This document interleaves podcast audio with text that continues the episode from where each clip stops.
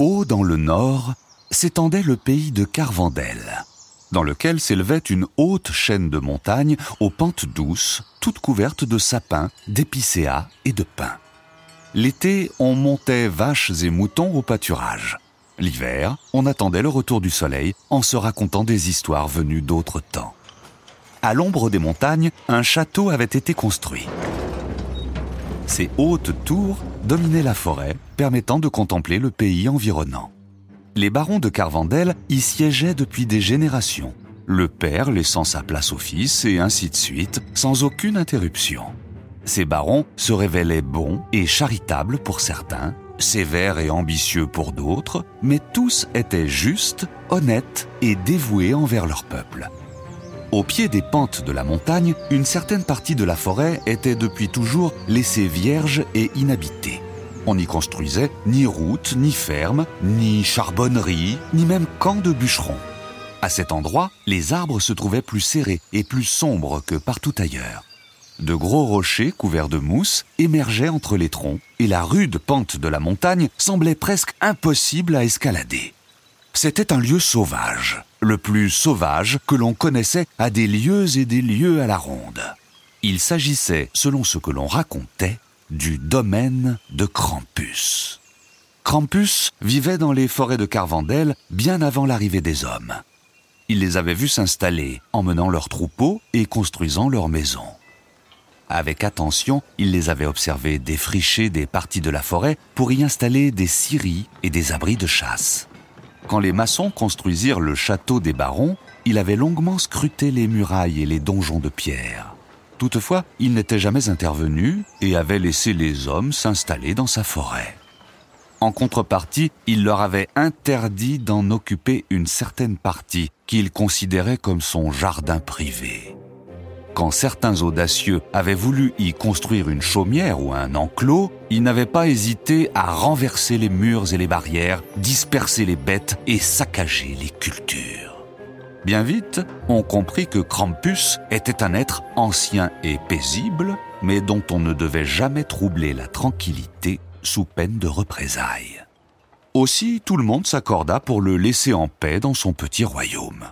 On décida également de lui consacrer une nuit spéciale en hiver, au cours de laquelle on se réunissait pour se remémorer les souvenirs des premiers temps de l'installation dans la forêt. On remerciait alors Krampus de sa tolérance et de sa générosité, lui qui avait accepté de partager sa forêt. Les barons eux-mêmes respectaient cette tradition, n'oubliant pas qu'ils n'étaient les seigneurs du pays de Carvandel uniquement parce que Krampus le tolérait. Ce dernier, pour ce que l'on en savait, était un être couvert de fourrure, à la force terrible, avec des pattes de chèvre terminées par des sabots pointus. Deux longues cornes lui sortaient du front et une longue langue rouge dépassait parfois de sa gueule aux crocs aiguisés. Il pouvait courir à une vitesse fabuleuse dans la forêt, empruntant des sentiers connus de lui seul, donnant ainsi l'impression de se trouver à deux endroits à la fois.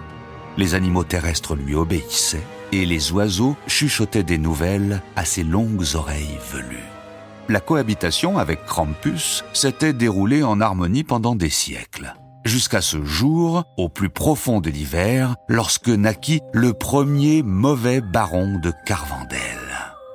Celui-ci, dès son plus jeune âge, se révéla être un homme fourbe, sans respect pour ses terres et leurs habitants, orgueilleux et rustre. Lorsque mourut son père, il prit sa place avec impatience, trop heureux de s'emparer du pouvoir dont il rêvait depuis des années. Alors commença une ère de folie et d'ambition, au cours de laquelle le baron ne se souciait plus de son peuple. À la place, il rêvait de conquête, de gloire et de richesse. Mais pour son malheur, son pays n'était rien d'autre qu'une immense forêt surplombée par des montagnes. Pas d'océan sur lequel lancer des navires de guerre pas d'or ou d'argent sous le sol, et aucun riche voisin à attaquer. Longtemps, il chercha une manière d'attirer l'attention et de gagner plus de prestige. Un beau jour, une idée lui vint. Puisque la forêt représentait sa seule richesse, peut-être pouvait-il en tirer profit.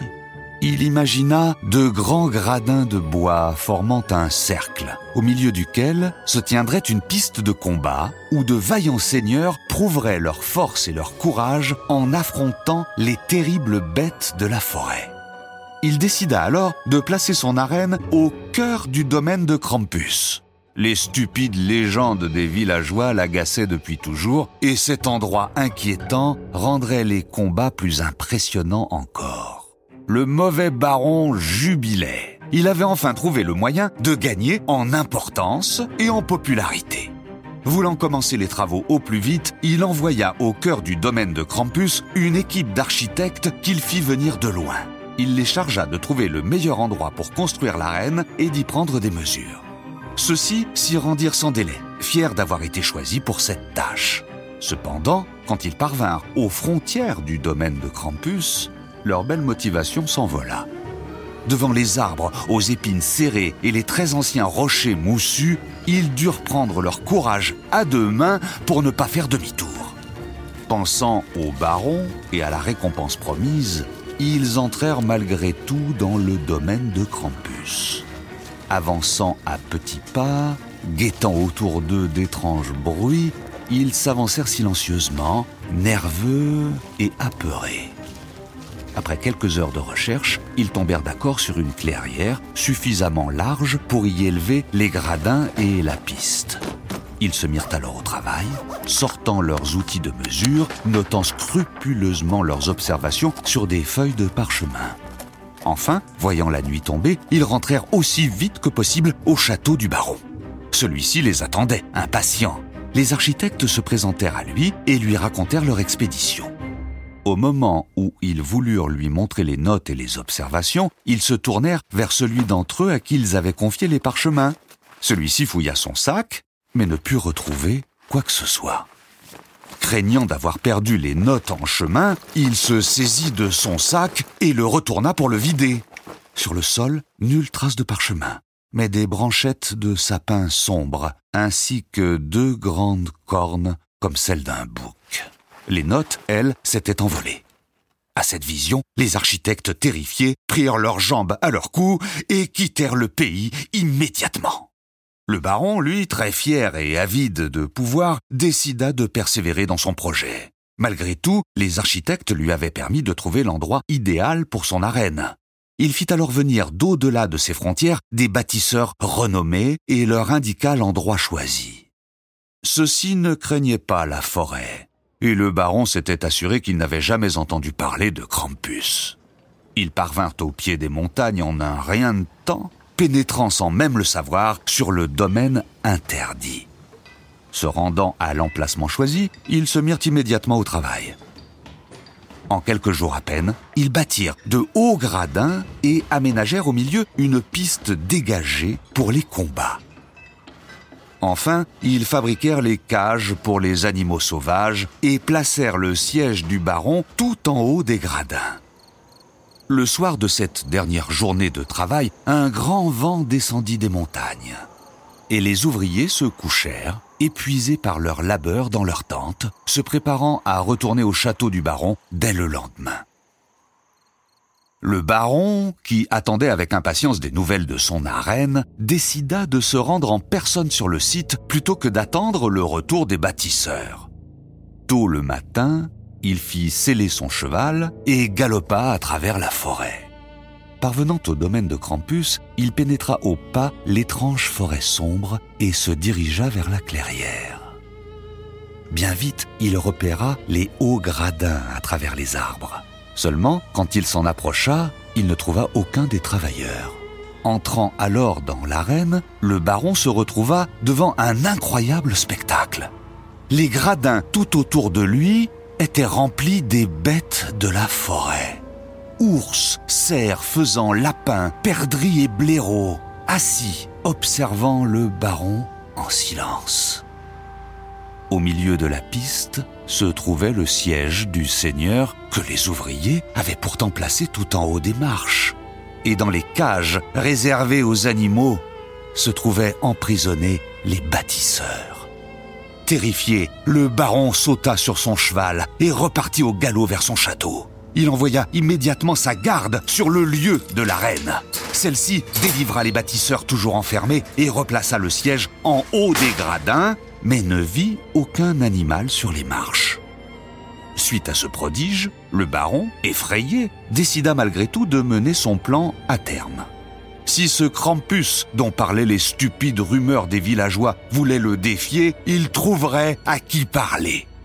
Il fit alors crier partout que le baron de Carvandel organisait un grand tournoi au cours duquel les guerriers et les braves étaient conviés pour prouver leur force et leur courage contre de terribles bêtes sauvages.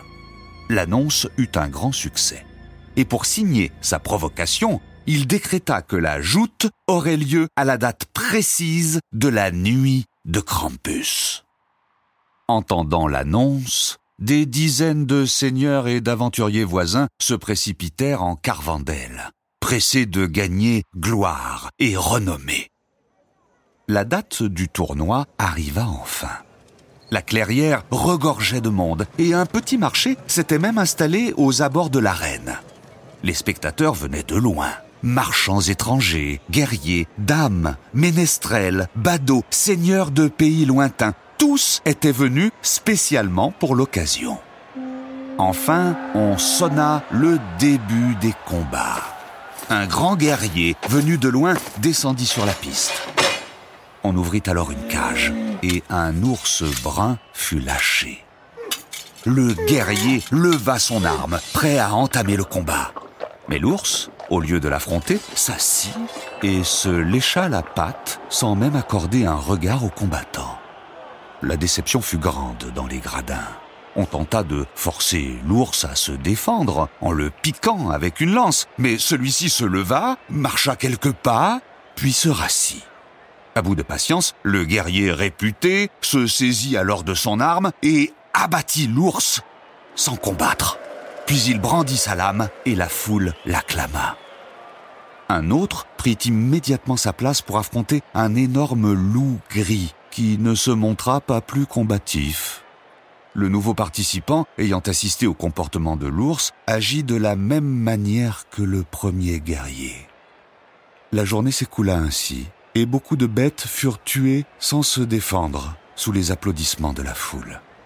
Tout à leur joie, personne ne remarqua qu'à chaque triste victoire, de longs grognements semblaient monter d'entre les arbres, et pas un seul ne remarqua les étranges yeux qui semblaient s'allumer dans la forêt.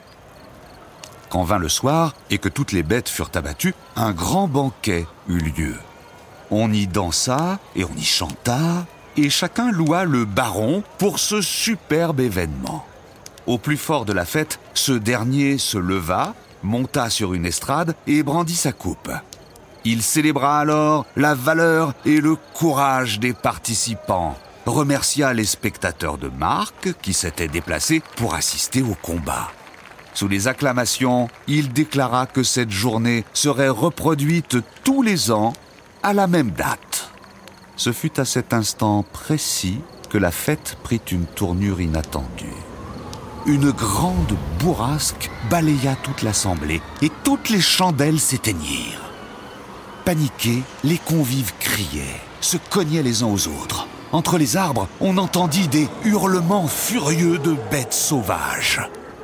Enfin, un marchand ralluma une torche et s'en servit pour ramener la lumière à la clairière.